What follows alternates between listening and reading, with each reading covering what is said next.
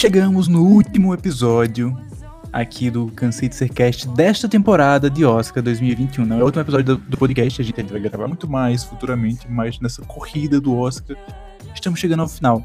Você que tá ouvindo a gente deve estar se perguntando: ah, falta o podcast de meu pai e falta o podcast de Judas e o Messias Negro. Pois é, falta mesmo, porque a gente gravou meu pai alguns dias atrás e infelizmente eu perdi o arquivo. Culpa minha, culpa do editor, aconteceu alguns problemas e a gente vai precisar regravar. Então, para não gravar dois programas, a gente não tem tempo hábil para isso, né? Hoje é sexta-feira, a gente precisa lançar esse negócio até domingo, que é o dia do Oscar, então a gente vai gravar esse programa aqui sobre meu pai e Judas e o Messias Negro. Mas vamos começar com Judas e o Messias Negro, não é? Exatamente. Antes de a gente começar a falar, eu já quero dar as boas-vindas para você que está nos ouvindo e para o pessoal que está me acompanhando aqui hoje. Mais uma vez, meus amigos de sempre, Ítalo Gutenberg. Olá, bom dia, boa tarde, boa noite, galerinha e galerosas. Também temos aqui Lucas Guinho. Eu de verdade eu esqueci que o sobrenome de Ítalo é Gutenberg. Achei que tá tirando onda. Fiquei, caramba, bicho, fazendo piada uma hora dessa. É um nome bonito, né? Sejam bem-vindos, galera. Eu acho bonito. E é, é exótico. Eu acho. É, é- não, eu acho um clássico. Né? Clássico. Um, um É, Gutenberg número uma- 5. um nome, um sobrenome bem rústico, sei lá, da Dalton Wabe. Se ele fosse participar de uma série, ia ser de Dalton Wabe. Né? Nem E vocês acabaram de ouvir aí Hobby. Ítalo. Vocês acabaram de ver aí Rob Maia. E aí, Rob? Olá, minha gente. Boa noite, pessoal. Estamos aqui reunidos, aglomerando espiritualmente. Espiritualmente, né? Porque infelizmente no Brasil ainda não chegou a vacina. Pra nós. Pois é, e Rob, tu não tem um outro sobrenome não aí? Porque eu sempre fico na dúvida que se eu chamo o Ítalo de Ítalo Tabosa, de Ítalo Gutenberg, de Lucas Guinho, de Lucas, de Lucas Felipe. Falta tu aí. Eu Eu tenho, sim, só que o meu é. Leona Vingativa. Ah, mentira, eu brincando. Eu jurava que ele tava falando sério. É Nome de guerra não vale, nome de guerra não vale, mas tudo bem. Cardoso. Pois é, então vamos aqui começar os trabalhos, porque hoje a gente tem dois filmes pra comentar. Começando por Judas e o Messias Negro, um filme que é muito importante, que ele conta um período histórico que... Vou deixar logo o título da sinopse, pra não dar spoiler da sinopse. Simbora, simbora pra sinopse. Então, né? Judas e o Messias Negro é a história da ascensão e queda de Fred Hampton, que é interpretado pelo Daniel Kaluuya. Que ele é um ativista dos direitos dos negros e revolucionário líder do, parti do Partido dos Panteras Negras. Então, esse filme se passa lá nos anos 60 e a gente tem um jovem proeminente na política que ele atrai a atenção do FBI e com a ajuda de William O'Neill, que é interpretado pelo LaKate Stanfield, ele acaba se infiltrando nos Panteras Negras e causando o assassinato de Hampton. Pois é, uma história aí que, que conta desse período bem conturbado ali entre 68 e 70, ah, com, a, com a queda do Fred Hampton, que ele morreu bem novo, com 21 anos. A gente vê isso no final do filme, 21 anos apenas, ele já era presidente do partido em Illinois e acabou tendo toda essa questão frente à sua morte. Mas aí eu já quero começar com os meninos aqui, saber o que eles acharam do filme, e daqui a pouco o Lucas tem as indicações pra dizer o que ele tá concorrendo ao Oscar esse ano, mas quero já saber o que ele achou do filme, inicialmente. E aí, Lucas? Bicho, eu gostei muito. É, Eu tinha assistido alguns outros filmes do Oscar, assim, esporadicamente, até pra comentar num nosso fatídico programa da rádio. Mas esse filme me pegou muito bem. Meu Deus do céu. A música falando de tan, tan, tan, tan. Mas esse filme pegou de jeito, porque eu gostei muito do contexto histórico a ser retratado. Gostei muito, de verdade, da cena inicial. Já me pegou assim, de jeito. Porque eu até pensei se eu tinha colocado o filme certo. Porque eu não entendi de início. Não fazia sentido. Mas é, apareceu o nome, então claro que eu tava no filme certo, mas o filme me prendeu e é o meu favorito da temporada. Muito bem, e tu, Rob? Olha, Foi um filme que também me surpreendeu, um filme que me prendeu bastante. Devemos ficar muito de olho no diretor Shaka King, né? Que pra mim ele é um diretor desconhecido e ele me surpreendeu com esse filme. E também eu fiquei bastante, bastante admirado com a interpretação do Daniel Kaluuya, que eu não imaginava que ele fosse fazer uma interpretação tão marcante como essa. Né? Então ele, ele já é um bom ator, mas nesse filme ele me mostrou muito mais. E tu, Ítalo? Conta pra nós. É, pra mim, eu acho que a atuação do, do Lakeith Stanfield foi mais impecável do que a do Daniel. E, tipo, é, daqui a pouco a gente vai falar sobre as indicações, né? Mas eu achei bem estranho terem sido dois, os dois indicados a melhor ator coadjuvante. Pra mim não fez Sim. muito Foi sentido, não. difícil escolher entre Mas, os atores. mas É é, porque, isso. tem, é porque tem essa, essa questão, né? Já adiantando aqui, tem essas duas indicações para o elenco. E assim, o filme realmente não tem um protagonista, a gente tem os dois lados, então não dava para ao menos pro Entendi. estúdio e pros votantes ali decidirem qual seria o protagonista, seria o Judas, que é o, o Neil, ou seria o Messias Negro, que é o Fred Hampton. Então, é uma história bem conturbada, assim. Não tem um antagonista ou um protagonista em relação a esses dois. A gente tem o Mas- efeito como antagonista. Sim, sim. Mas se eu não me engano, o estúdio fez, Campanha. fez campanha pro, pro Stanfield sair de melhor ator. Aí, tipo, acho que nas votações lá, não sei o que, é que rolou, mas. Até porque o nome dele veio primeiro. É, é porque assim, o- como funcionam essas questões de, de, de campanha e de votação no Oscar? O filme, o, o estúdio, sim, faz a campanha para uma, uma, uma categoria específica, no caso, melhor ator, melhor atriz, melhor ator ator coadjuvante, e assim vai. Só que quem decide não é o estúdio que faz a inscrição, não é na hora da inscrição, é realmente os votantes que decidem. Os votos. Aí. Por isso que às vezes a gente tem dois atores do mesmo filme concorrendo na mesma categoria e no final sempre dá merda porque divide os votos. Então a gente Uhum. sabe que vai dividir muitos votos aqui nessa categoria. Mas eu já quero, já quero chamar o Lucas aí pra contar pra gente quais são as outras indicações além de elenco. Eu já fiquei assustado, já dizer chamar pra aqui, pelo amor de Deus. Poxa, eu matar aqui no. Ah, sim. Vamos lá para as indicações. Aqui estão. Melhor filme, indicação dupla para melhor ator coadjuvante, melhor roteiro original, melhor fotografia e melhor canção original, que mais uma vez eu nem reparei. Pois é. O pessoal que tá ouvindo o podcast vai poder ouvir um pouquinho da música quando ele tá falando do filme. Mas é isso. E aí, estão achando que dessas indicações são merecidas? Não são? Ou é um, monkey da vida que tá Não, aqui? não, não, não. Tipo, olha, Monkey não era nem pra estar nessa lista. Pra mim foi muito merecido, sim. Apesar de que um dos dois deveria estar nos melhores atores, mas infelizmente não está. Mas Mas, assim, eu, é, eu, eu acho assim que se tivessem na categoria principal não ia ganhar, ia perder. Então deixa Mas elenco já- coadjuvante ter mais chance.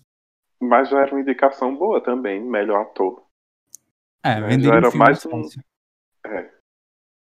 E por, e por mim, era o Daniel que iria para melhor ator, porque a presença dele no, na, nas cenas dos discursos é muito convincente ali para mim. Sim. Então, Muito, para muito, mim, muito. ele iria para o melhor ator. Não ganharia, lógico, mas ia ser muito bem indicado. Eu Ele tem uma que leitura visual, velho, muito boa. Enquanto ele tá palestrando, principalmente. Ele Sim. fica muito inquieto, é, ele traz muita verdade no que ele tá fazendo. eu acho que tipo dois, dois pontos que que convergem muito nesse filme são a fotografia e as atuações, tipo impacta muito, tá ligado? Todo esse lance do, do Messias tomar a frente de, de coisas importantes, de crescer como personagem, tipo a forma como é mostrada massa. Então, tipo, os atores foi, foram um ponto muito, muito chave para isso. E é isso, e também tem o lance do, da infiltração no grupo, né? Que eu acho que é bem, é bem envolvente.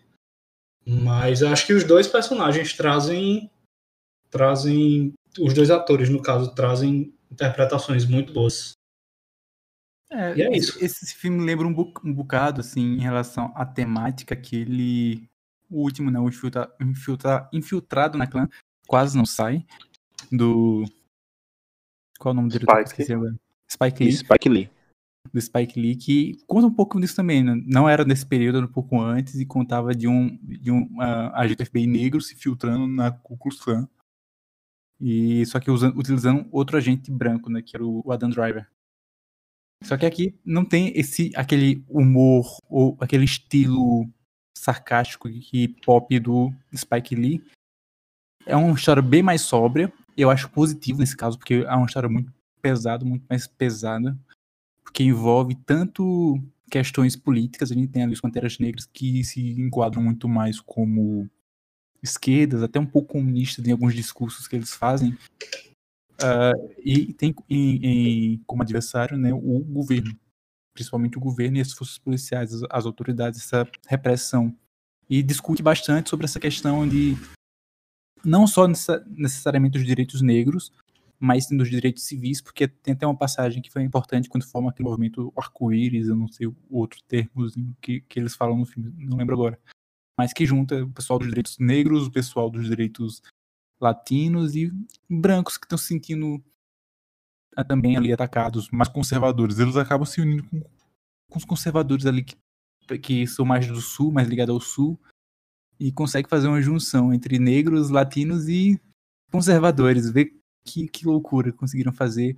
Tudo em cima dos discursos do personagem do Daniel Kaluuya, que sim, tá muito bem no filme. E é engraçado que ele tá em Pantera Negra, né? E aquele, ele conseguia ser o presidente dos Panteras Negras. Mas Bicho, aí, ele é o vendedor que toda loja queria ter, velho. Ele vende qualquer coisa pra Sim. você. sim, Qualquer coisa. Oh, adoraria. Meu Deus. É, isso, um- uma parada que, que eu acho tipo, interessante a gente perceber é que, tipo, essa semana a gente teve a condenação lá do, do policial que matou o George Floyd.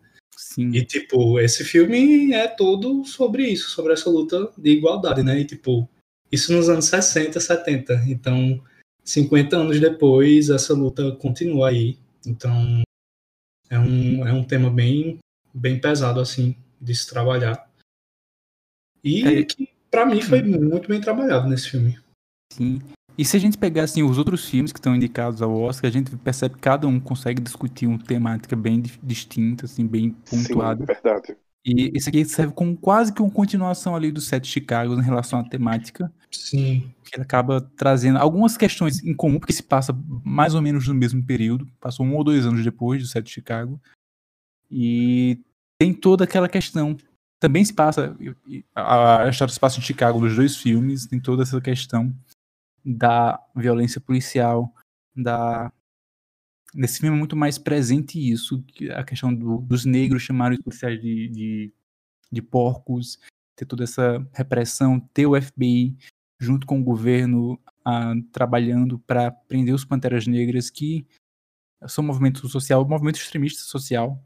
A gente precisa ver, ver isso. A gente acompanha o filme pela ótica deles, é capaz de a gente se identificar por eles, mas a gente também tem que ver que eles eram bem extremistas em diversos pontos.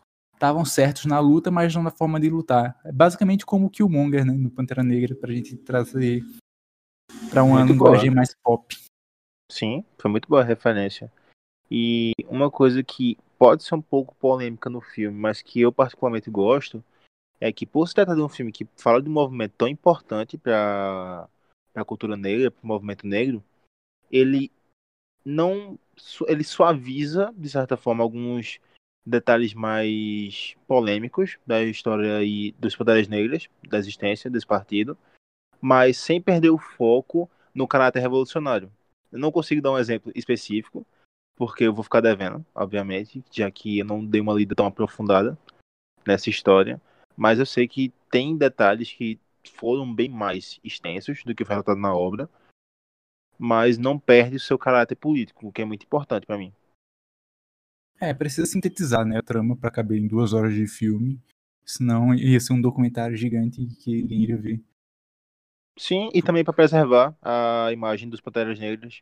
Não tornar É. algo que em alguns pontos pode soar muito polêmico, entende? Sim, sim, porque, tipo, na minha visão, o filme ele não, não endeusa os Panteras Negras, nem crucifica também. Ele fica bem ali no meio termo. É claro, mostra as atitudes extremistas deles, mas também mostra o ideal revolucionário e o ideal pelo qual eles lutam dentro da sociedade, que é um ideal justo, que é um ideal que, como eu estava dizendo, reflete muito o papel do Killmonger em Pantera Negra, que está lutando pelos seus irmãos negros, está lutando pelos direitos civis não só dos negros, mas como dos latinos, dos brancos, em relação à violência policial, porque a gente então é, ele fala isso claramente quando ele está tentando convencer os brancos ali a se juntarem à causa deles, que os policiais estão batendo em todo mundo, não é só porque é negro, está batendo nos latinos, está batendo nos brancos da periferia. Se você não tem dinheiro, se você tem uma família importante, a polícia não está se, se importando com você. Isso é uma questão política mesmo que a gente vê no dia a dia tranquilamente em qualquer lugar do, do planeta. E tem, tem muito disso. Que infelizmente a gente acaba vendo ali perto do final do filme que a violência é um pouco explícita, né? E foi uma Sim. coisa que me sempre me incomodou muito nesse nessa nesse tema desses filmes que de racismo, que é quando tem esse tipo de violência. E tem uma certa carga dramática muito forte nesse filme também, que a gente também deve isso à grande interpretação da Dominique Fishback, porque ela Sim, deu muito sua alma para o filme, ela interpretou muito bem, ela também foi muito verdadeira. Então, esse filme é, trazendo, vem trazendo muitas surpresas para a gente também. Só teve umas coisinhas que me incomodaram, que eu não sei se foi proposital. No mais, é um filme, sim, que merece estar entre os melhores desse ano. E as indicações, sim, valem muito a pena. Eu ficaria também muito feliz se ganhasse algum dos prêmios, principalmente para ator coadjuvante. Sim. Porque o Lakeith ele entrega uma performance assim maravilhosa. Por, por mais que ele tenha personagens de apoio, como o, o agente, que eu esqueci o nome. Não vou lembrar. Nem lembro o nome dele. Não faz não lembro, não. Ele é um ator, mas o ator é bem conhecido já. É, é um ator bem Ah, é conhecido. o- ah, eu tô falando do agente, né? Isso. É. Isso, Ah, é o- daquela gente lá. Jess, Jesse Plymouth, Plymouth, alguma coisa assim. Isso aí que fez Breaking Bad, fez Isso, Black Mirror, ele mesmo. fez Tô Pensando em. Acabar com Tudo. Cara, bem bom. Sim, verdade. Eu sabia que eu reconheci ele de algum lugar. Ele é muito bom. Ele é muito bom mesmo. E que, que atuação diferente. Agora que tu falou em Estou Pensando em Acabar com Tudo, muito diferente. Mas ele serve de personagem de apoio muito massa pra o O'Neill. O'Neill não, O'Neill é outra coisa. Qual é o nome dele? O'Neill. Pro Bill.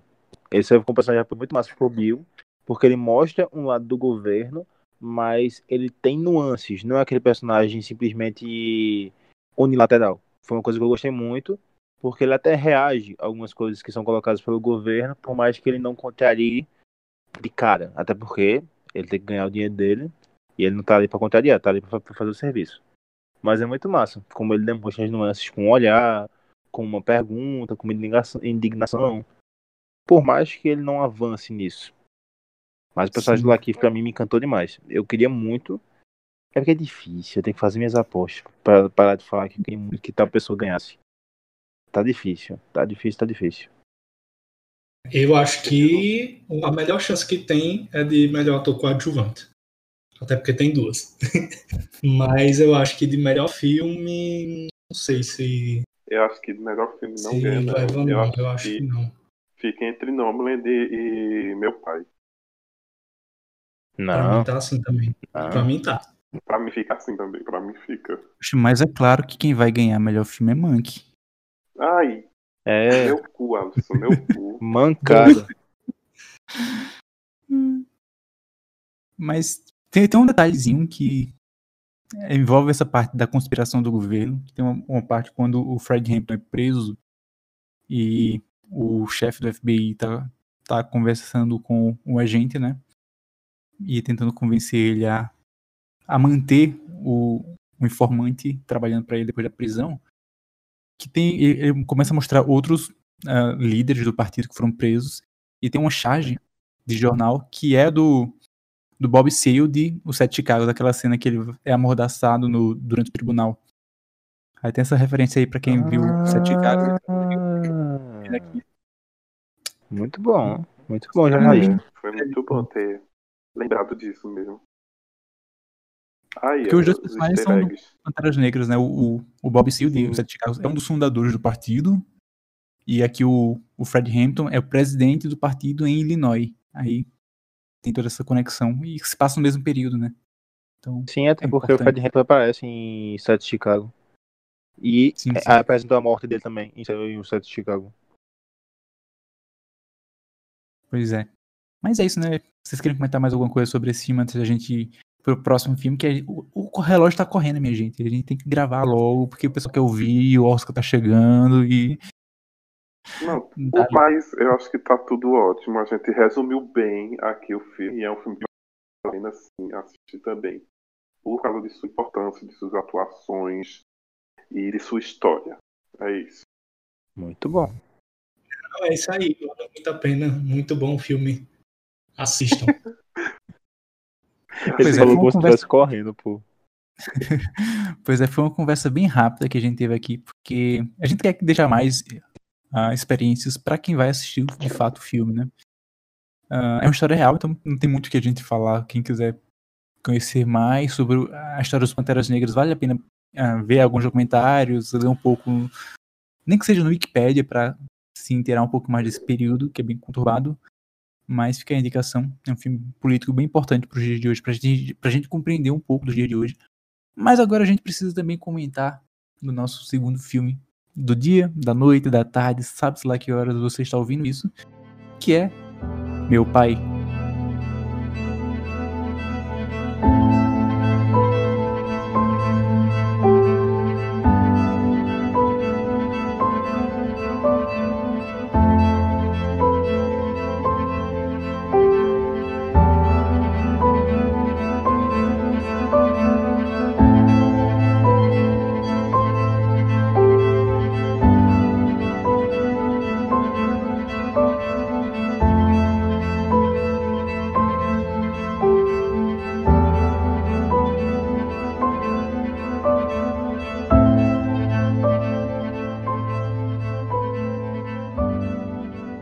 Pai, um homem idoso recusa toda a ajuda de sua filha à medida que envelhece. Envelhece. Envelhece não, que envelhece não existe.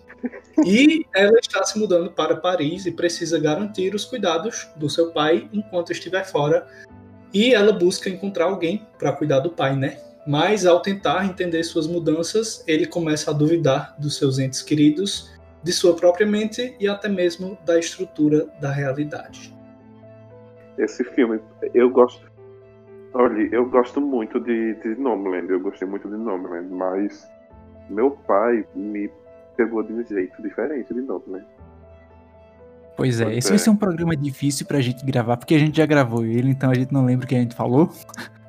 a gente vai tentar falar de novo e talvez sim esqueça algumas coisas, mas eu, eu já sei, eu já vou dar alguns spoilers aqui, não do filme em si, mas do que o pessoal achou. Eu sei que Ítalo se, se tocou bastante com o filme e Lucas também, por, por a questão, a ligação que ele tem com psicologia, com essas questões de saúde mental. Eu quero já saber de vocês dois. Decidam aí quem vai falar primeiro na tapa. Se vira. Ítalo, Ítalo, Ítalo, Ítalo. Não, pra mim esse filme pegou muito. Eu não. Eu acho que eu até comentei isso no programa. Não lembro ou se foi em, de outro filme. Mas eu não. Eu fui assistir totalmente sem saber qual era o rolê do filme. E já no começo dá, dá aquela bugada na mente. o filme dá uma bugada na mente total no começo. Mas conforme o desenvolvimento vai, vai tomando conta, você vai é, percebendo muitas coisas do filme, do que está acontecendo com o pai, que é interpretado por quem? Que eu esqueci o nome, que tá. Anthony Poxa, Hopkins. Anthony Hopkins. E a Sir filha é Anthony- quem? Olivia Colman. é Coleman. Maravilhosa. Os dois Mas- estão perfeitos e eu chorei pra caramba no final desse filme. E agora os dois estão na Marvel, né? Olha só. Olha aí. É verdade, Anthony Hopkins é o Dean, né? Passado, tinha esquecido disso. É, mas ele morreu. Morreu na, na Marvel. Não Olha, volta mais. Sabe que quem morre na Marvel não tá morto de verdade, né? Temos aí o Dr. Octopus que tá voltando. E voltando até na vida real, né? Pra quem não sabe, Ítalo achava que o ator tinha morrido. Aí, Aí de repente. Alfred Molina voltando como Dr. Octopus. Ele, ué, Aqui A pra. Alfred Molina fez um filme recente agora, não foi? Foi Promising Young Woman. Doce Ele Vingança. participou. Foi verdade, Promising Young Woman. Eita mesmo. Mas assim, vamos voltar pra pauta, né? Porque a gente já perdeu um Vamos, programa, a gente tá perdendo foco agora. E Meu Pai é um filme bem, assim, bem denso, bem sutil e que fala de, de diversas questões, dentre elas a principal que é a questão de saúde mental, em especial, não fica claro, mas em especial a, a Alzheimer, né? A gente entende como Alzheimer pode ser demência, mas é essa relação da gente perder a- as, facu- as nossas faculdades mentais, perder o controle, perder a nossa identi- identidade e se ver de fato totalmente assim ah, com a palavra para a pessoa que Exposto, de certa forma. exposto, exposto é uma boa palavra para definir isso. A gente se vê nu ao podendo ser controlado por qualquer pessoa sem ter domínio da nossa vida, sem ter domínio dos nossos pensamentos, principalmente sem ter domínio das nossas memórias e sem conseguir identificar os nossos entes queridos, às vezes os confundindo ou sequer lembrando deles. Mas é um filme que, como a Ítala falou, é, a gente, eu pelo menos também não li nada sobre o filme antes. Sabia que ia ser a relação de um pai com uma filha, que poderia ser uma relação difícil, que poderia ser uma relação ah, de, de afastamento, de briga ou algo mais sentimental. Como de fato esse filme é um pouco sentimental, mas muito mais abstrato, porque a gente acompanha tudo pela ótica do paciente, entre aspas, paciente né, do, do Sir Anthony Hopkins, que ele tá passando por esses problemas, então a gente não sabe o que tá acontecendo, a gente vai descobrindo à medida que ele vai tendo ah, episódios da doença que ele tá passando, então a gente acaba ficando tão confuso quanto ele, que é uma coisa que eu achei genial no filme. Eu acho que foi uma das coisas que mais me prendeu, assim, foi a forma como, como eles fizeram isso, sabe? Tipo, a- as trocas de cena, as trocas de ator, tudo, tudo que, que tá rolando ali, é, as trocas de, de tempo, entre aspas, também, é, foi o que eu achei mais interessante, assim. E Ítalo roubou meu pensamento, que eu ia falar isso agora mesmo. Pode Pois fale também. Você é o psicólogo daqui. Se vire. Ixi, Maria. Mas o Você que eu. falou uma Assim, coisa muito massa da outra vez, da, com relação à torneira lá. Torneira. Não lembro o que você falou, agora você vai Foi falar. Ítalo. Foi Foi Ítalo, não, foi a Alisson que falou. Eu, foi tem uma a cena ali, já, ali no finalzinho do segundo ato que mostra bem. É bem sutil essa cena, é bem delicada, que mostra uma torneira pingando até cessar. E eu, eu fiz, eu fiz um, um, um devaneio, né? Um, viajei bastante pensando nisso, que é em relação assim, a, a- a mente da gente mesmo. À medida que a gente vai ficando mais velho, à medida que a gente vai desenvolvendo algumas doenças, seja elas físicas ou mentais, a gente começa a perder um pouco da consciência até ela parar de correr. A gente tem quando a gente abre uma torneira, normalmente a gente vê o fio de água descendo continuamente. E quando a gente vai fechando ou a água vai secando, ela vai se tornando mais ela rareando, né? As- começa a se dividir em gotas até que ela seca de, de fato. Eu fiz esse- essa, essa ligação até da nossa mente mesmo, da consciência.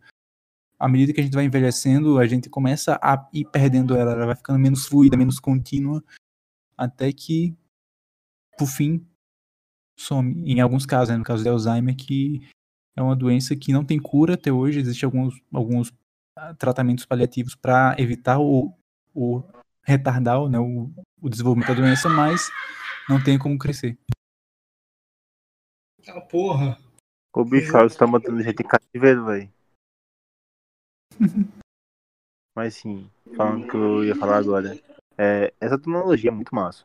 De verdade. Porque Eu não vou lembrar o que eu falei no outro podcast. E sinto muito, pessoal, porque foi uma contribuição muito boa. Não me achando, é porque foi boa mesmo. É... Foi mesmo. Eu só não lembro o que foi, mas foi. Não, não mas eu também não lembro, então, não. Imagine uma coisa bem. Bem Foda. complexa. Bem massa. Pronto, foi isso aí. mas, tu falou agora pra completar, é interessante mesmo, porque quando a gente envelhece, realmente acontece esse processo de torneira. Mas não é uma torneira total. Porque se comparar o cérebro de uma pessoa mais jovem e de uma pessoa idosa, a pessoa mais jovem consegue fixar informações é, mais rápido. Porém, a pessoa idosa é melhor na tomada de decisão, consegue avaliar muito melhor que uma pessoa jovem, por questão de hormônios e questão de experiência de vida. Mas realmente é afetado bastante essa capacidade quando você tem uma algo que implique, algo que complique esse processo, uma doença mental, um processo de envelhecimento que está mais acelerado que o normal, devido a algum problema de saúde, algum comportamento de risco, quando era mais jovem, depende muito do caso. Mas é massa, eu vou lembrar de uma coisa que eu falei, eu falei de neuroplasticidade, que é a forma como o cérebro compensa a perda de algumas capacidades. E é realmente o que o personagem do Anthony faz o tempo todo. Que por mais que ele se sinta confuso, às vezes ele só segue o baile. Tipo assim, eu tô confuso, mas uma hora vai clarear. Ou ele tenta enxergar de uma outra forma. Se ele vê. Vou dar um pequeno spoiler. Se ele vê alguém com um relógio muito parecido com o dele, ele vai fazer perguntas sutis, porque na cabeça dele faz sentido aquelas perguntas sutis para não entregar que ele está acusando alguém de roubo. Ou falar sobre que ele era um dançarino, quando na verdade não era, e o cérebro dele realmente acredita naquilo, ao ponto de dançar, e depois ele ficar rindo sobre o fato e ficar de boa. É basicamente sobre isso. Sim, tem a questão também desse caso de não se revelar, não dizer que tá confuso. Da questão da gente que é muito vaidoso em, em vários sentidos. A gente não quer mostrar fra fragilidades. E também porque essa parte dele ser mais sutil nas perguntas para não acusar ninguém de roubo, porque ele é inglês, né? Então, o inglês tem essa questão de muita educação, de ser muito uh, cordial, né? Muito clássico. E, e, aparentemente eles são pessoas com alto poder aquisitivo, né? Não são. Não parecem ser ricos, têm todo o conhecimento de, de, arte, ele escuta muita música clássica. Que música clássica também é uma questão para estimular o nosso cérebro. Eu não sei se isso foi colocado no fim propositalmente nesse sentido, mas a gente sabe que a, a música clássica também. Acredite ou não, isso de música clássica é mentira. Não estrague a minha vida. Olha, eu também, eu até um tempo atrás acreditava nisso, mas aí eu, eu fui pesquisar, é, o fato da música em si estimula o cérebro, mas o estilo música clássica não tem nenhuma inferência. Olha, eu posso falar uma coisa aqui que não tem nada a ver com o podcast, Sim? mas é porque vocês me lembraram agora, depois que falaram de música clássica. Hum. Porque eu tive uma aula sobre carnes. então tá bom, né? Em que, antes, antes do, do abate, o boi, ele, ele era super bem tratado, massageado, tomado banho e deixava eles trancados no local refrigerado, ouvindo música clássica. Hum. Porque isso ia relaxar o boi e ia deixar a carne mais macia. Isso eu já ouvi falar. Bem, não e... acho a mesma coisa. Sim, é. e a questão do, do peru também, né? É. Não pode matar com susto, porque estraga a carne, aquela questão. Aí na hora do abate, quando eles matassem, a carne ia ficar um ponto bom para eles, mais macia, mais suculenta. Aí por isso esse, esse tratamento todo, né? Mas, Mas pronto, era só isso. Nada, é porque e, eu isso... lembrei de, de música clássica. Mas calma, eu consigo fazer um paralelo com isso. Porque o filme é, também traz alguns temas para a gente discutir sobre essas questões de cuidado com essas pessoas, né? Que essas pessoas estão em momentos de vulnerabilidade e pessoas podem tomar proveito disso. É uma questão que a gente discutiu no programa Perdido, nessa questão no final ali entre ele e a enfermeira que tem aquela parte das, de, de uma enfermeira dar uns tapas nele, podia ser o noivo da filha, podia ser o namorado, o marido, sei lá. E no final a gente viu que, que, era um enfermeiro, tem essa, toda essa questão que dos maltratos. Também de como é, essas pessoas, esses idosos, são tratados nesses Sim. lugares, né? Sim. E Vocês falaram, deixaram eu falar, agora eu vou falar. Por favor. Que é, eu fui assistir meu pai achando que era um filme assim, mais feliz, mais alegre, né? Porque eu não tinha visto o trailer, não tinha lido nada também. Só tinha visto o cartaz, e aquele cartaz com ele sorrindo, com aquela claridade toda. Eu fiz, ah, deve ser uma história de pai que vai se separar da filha e não quer. Mas não. Foi completamente diferente. Foi. Me pegou de uma forma que me deixou. É, tipo, que eu tenho que parar pra respirar às vezes. Né? Porque tinha cenas um pouquinho pesadas, feito ela imaginando matando seu pai, né? Porque ela não estava mais aguentando aquilo, né? Só que mesmo assim ela pensava naquilo, só que ela se culpava. E também, ao contrário do filme Para Sempre Alice, que a gente vê eh, a doença de uma forma externa, em meu pai a gente vê a doença de uma forma interna. É um jeito que o filme usou para botar é, e deixar a gente mais confuso. Só que era um confuso proposital, para a gente saber Sim. o como o idoso se sentia. E eu tenho que dar meus parabéns ao incrível Sir Anthony Hopkins, porque ele, com 89 anos, entregou uma atuação esplêndida, merecidamente, de levar um Oscar. E numa entrevista que eu vi deles dois no Fantástico, da Olivia e do Anthony, eles falaram que eles faziam tudo improvisado para deixar a coisa mais real. Né? Tanto é que o filme foi tirado de uma peça teatral. Que, se eu não me engano, é diretor. O diretor ele da peça ele também está dirigindo, é roteirizando o filme, ou é os dois. Aí isso dá uma certa mais realidade do, da peça teatral com, para com o filme. Né? Então, para mim, ele é um grande concorrente. Inclusive, sim, o de melhor filme e de melhor ator.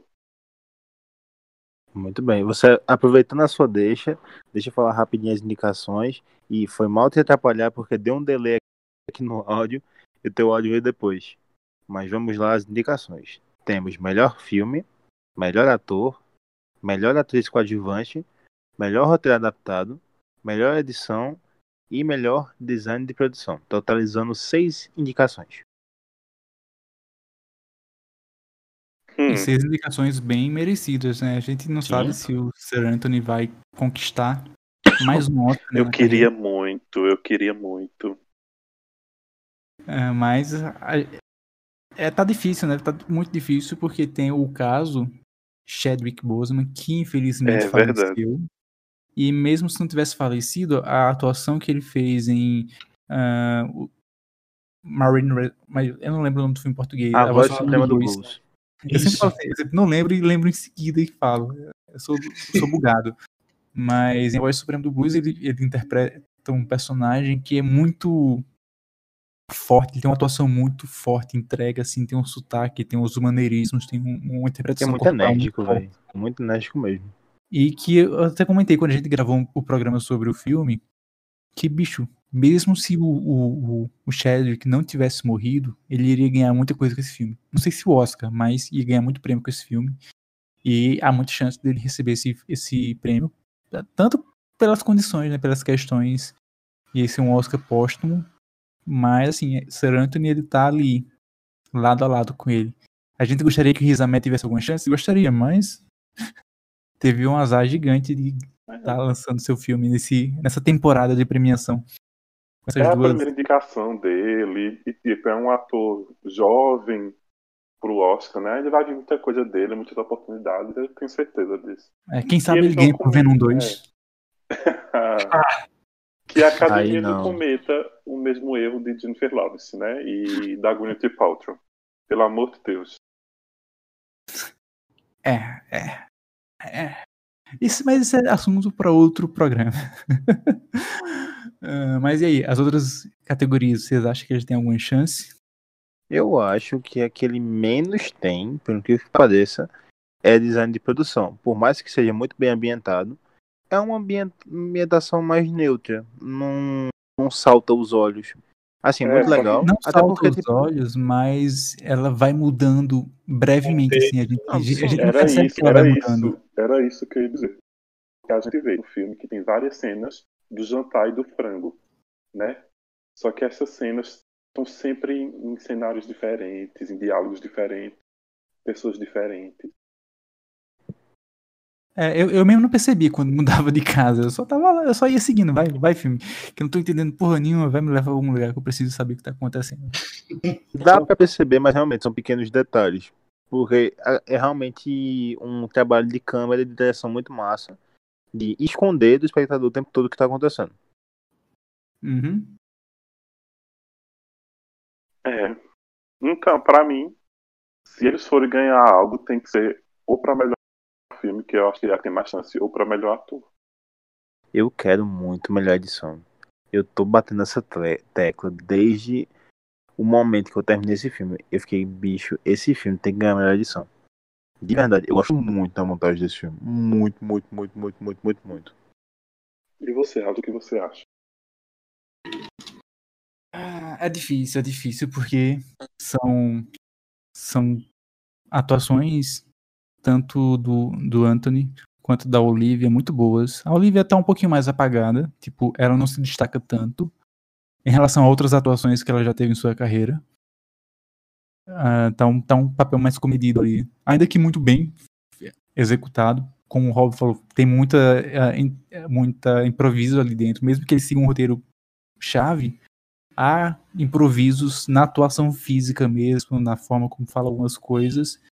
E a gente vê que são dois atores de altíssimo gabarito, que têm muita experiência em teatro, que têm muita experiência em cinema, têm muita experiência em TV, então eles conseguem ah, articular isso de uma forma muito bem feita. Então, se qualquer um dos dois ganhar nas suas respectivas categorias, vai ser bem merecido. Ou demais. Quanto a melhor filme, é Nomadland, desculpa, eu vou, eu vou manter a minha opinião fiel até o fim. E se perder, se Nomadland perder, eu prefiro que seja Doce Vingança. Bela Vingança, não lembro o nome do filme. em Bela português. Vingança. Promising. Young Woman. Merecia ganhar, mas fica aí. Montagem talvez, montagem talvez mereça. Quer dizer, talvez mereça não, merece. Mas talvez ganhe, de fato. Sim, pra mim, montagem. Melhor ator eu acho que não vai por conta do Chadwick, mas hum, essa categoria tá muito difícil, porque acho que todos ali mereciam muito. Todos estão. mesmo. Todas. essas- Infelizmente. tá- tá- Então quem vai ganhar melhor ator vai ser Monkey, né?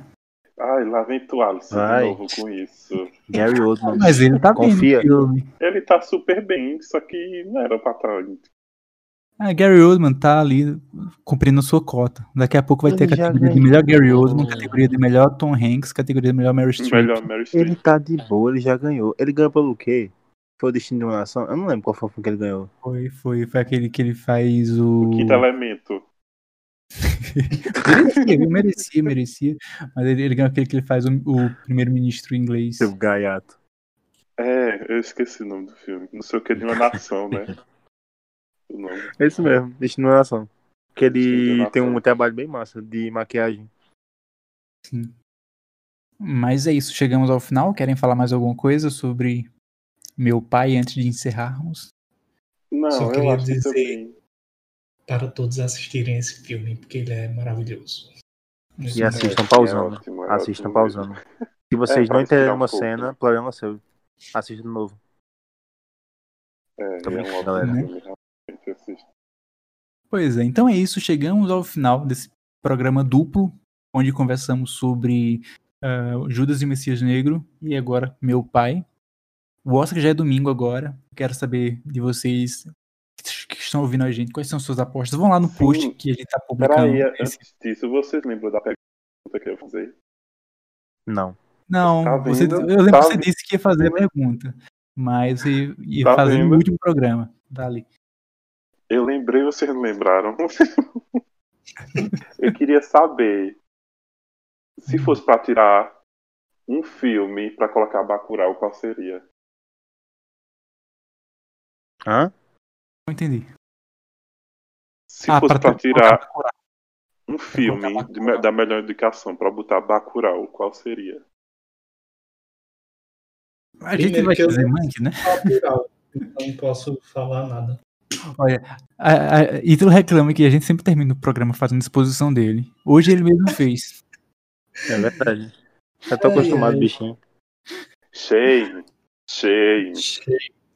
Mas assim, na minha opinião, não precisaria tirar nenhum deles, porque são 10 vagas, né? Tá sendo ocupado Eu só tirava 8. Monkey.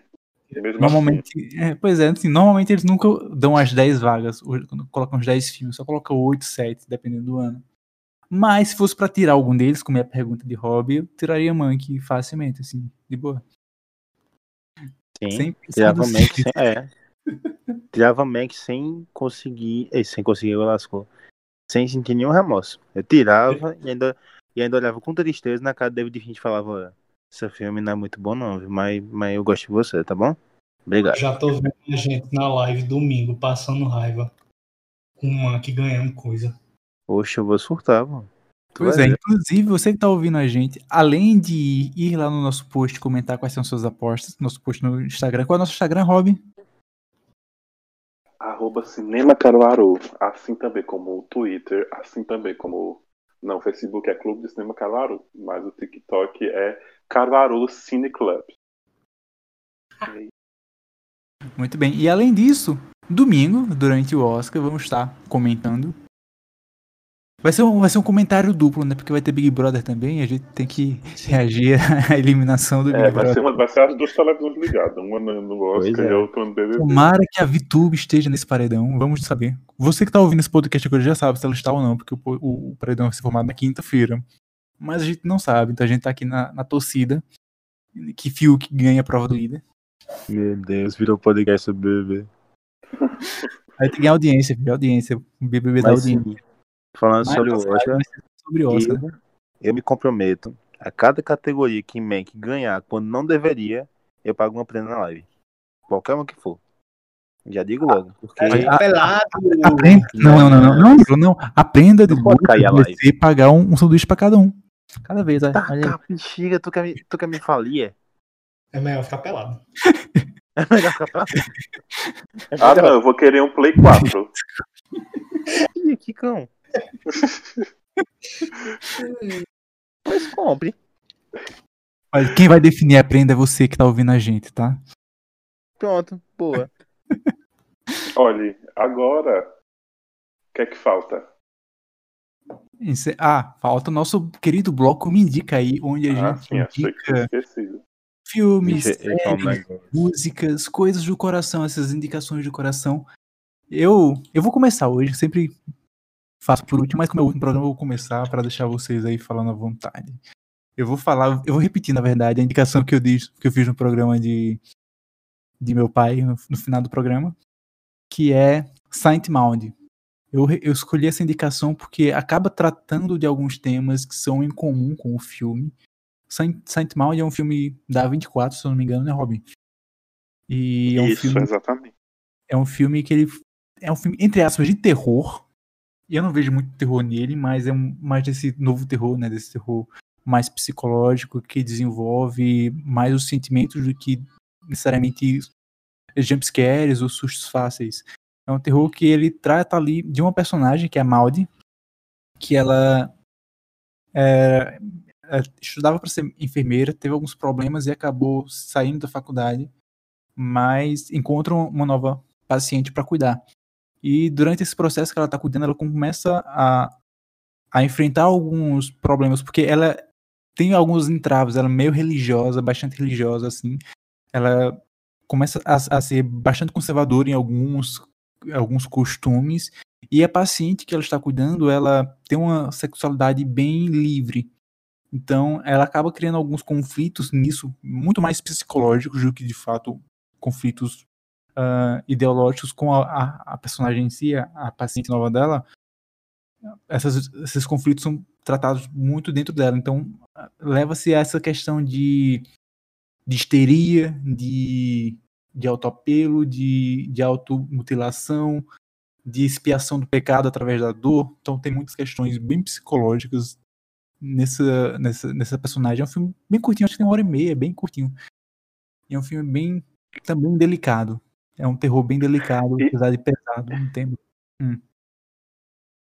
E acabamos de gravar mais um podcast, dessa vez sobre o Saint Mode. Meu Deus. Às vezes eu me empolgo. Mas então, eu, Bicho. eu sei que fala um pouco. Vai, Lucas, indica tu aí o que tu tem pra indicar pra gente hoje. Galera, se vocês estão achando que ele falou muito, vocês nunca viram essa pessoa chamada Alisson falando de Gasparzinho. Eu sem brincadeira, ele passou três minutos Nossa falando, Senhora. três minutos falando assim, tá, tá, tá, tá, tá, tá, tá, tá, de Gasparzinho. Mas Tu falar gosta um de pouquinho, bem de boa. Cara, aquele filme é muito bom. Mas é bom mesmo, não vou negar O não. primeiro filme com a É. Christina Ricci. Vou, vou falar mais três minutos, tá? Brincadeira. Vai, vai, Meu fala. A minha indicação é um filme que eu gostei bastante de como foi adaptado, principalmente levando em conta a obra. Ele tem suas falhas? Tem, porque é um livro difícil de ser adaptado, que é o, o filme Jogo Perigoso, que foi um livro Gerald's Game, escrito pelo Stephen King, que foi colocado pra vida no cinema pelo Mike Flanagan. É um filme muito bom que fala sobre uma mulher que vai para uma casa afastada com seu marido para tentar reaviver o relacionamento e acaba presa a uma cama após ele sofrer um infarto. É uma situação que mexe muito com o psicológico porque trabalha com alucinações, tem pequenas referências ao universo do King. Vou até citar algumas. Tem referência ao Cachorro Cujo, tem referência também ao Cemitério Maldito, tem referência ao Indigo. Vocês vão ver claramente quem gosta do universo. Mas o filme é muito bom, porque ele trabalha essa questão, principalmente do abuso psicológico na relação, e ele usa muito metalinguagem. Então, se preparem que não é um filme de terror, mas é um filme de metalinguagem. Quem Não, mas é assistir- que fala muito. Quem quiser assistir, ele está disponível onde? Na Netflix. E quem é Mike Flanagan? Não sei, ele fez alguma coisa que eu não tô lembrando. Ele fez a Criadão? Horror Story. Não, o criador de A Maldição D. Hum, Ah! Ai, meu Deus do céu. Que a Netflix não. Enfim, né? então aproveita aí. Tu. Eu acho que tu recomendou essa série no último programa, não lembro, mas Recomendar isso não. Pode recomendar qualquer coisa, né? qualquer coisa que você Pode, quiser. até Você- eu. Eu vou recomendar duas coisas. A primeira, galera, é se hidratem, bebam bastante água para cuidar dos rins. E a segunda coisa que eu vou recomendar é um psicólogo para vocês cuidarem da sua saúde mental, porque é muito importante. Caramba, Essa é a minha recomendação de hoje. muito Arrasou bom. na recomendação. Quem precisar, quem precisar de, um, de um psicólogo, a gente tem aqui Lucas e tem a Ariane. É verdade. Eu só me chamo bem. que vem. Ari, Ari pode, Ari pode. Então, então podem procurar a Ariane que ela tá cobrando e atendendo bem de boa. É. Mas e tu, Robin, o que tem pra indicar pra gente hoje? Olha, eu vou fazer duas indicações hoje, já que gravamos dois episódios, né? Então, não. Então, você que Gasparzinho, né? pode. Pode não. Minha primeira indicação vai ser Them, Eles, né? A série que está disponível na Prime Video, que fala sobre uma família é, é, afro-americana que chega no bairro de gente branca, né?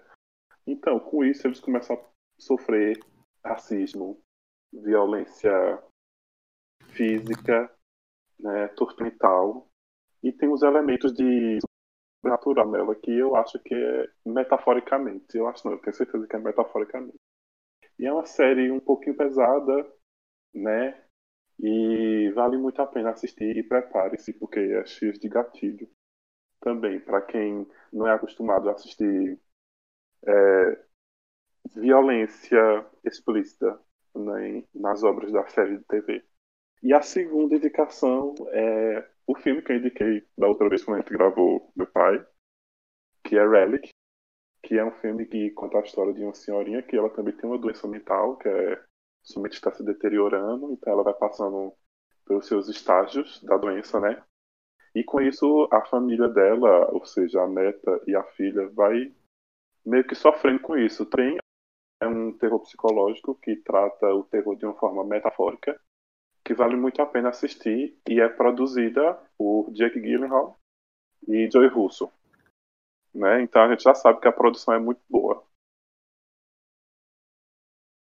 Mais um bloco do podcast aqui para Robert. Então é hora que eu falo de Gasparzinho, né? Tá bom, peraí. Não, brincadeira, vamos encerrar esse programa por aqui. Já tá bem grande, né? E, então é isso. A gente espera vocês na nossa live do Oscar domingo, a partir das 10 da noite. Lá na Twitch, né? Ou vai ser no YouTube? Twitch, Twitch. Twitch. Twitch. Twitch, Twitch, Twitch. Vai ser na Twitch. Twitch. Twitch. E é isso. Apareçam lá e vamos conversar. Vamos ver, Yasu. mano, quem ganhar tudo. sim. Oh, não, não, não.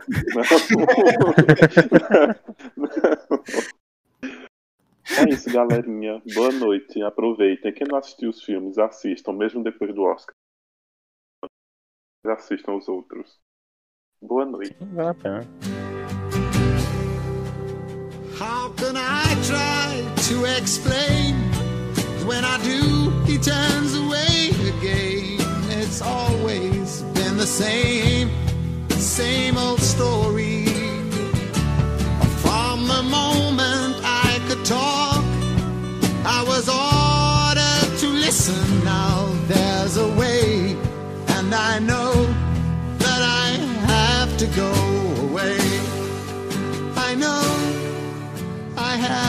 go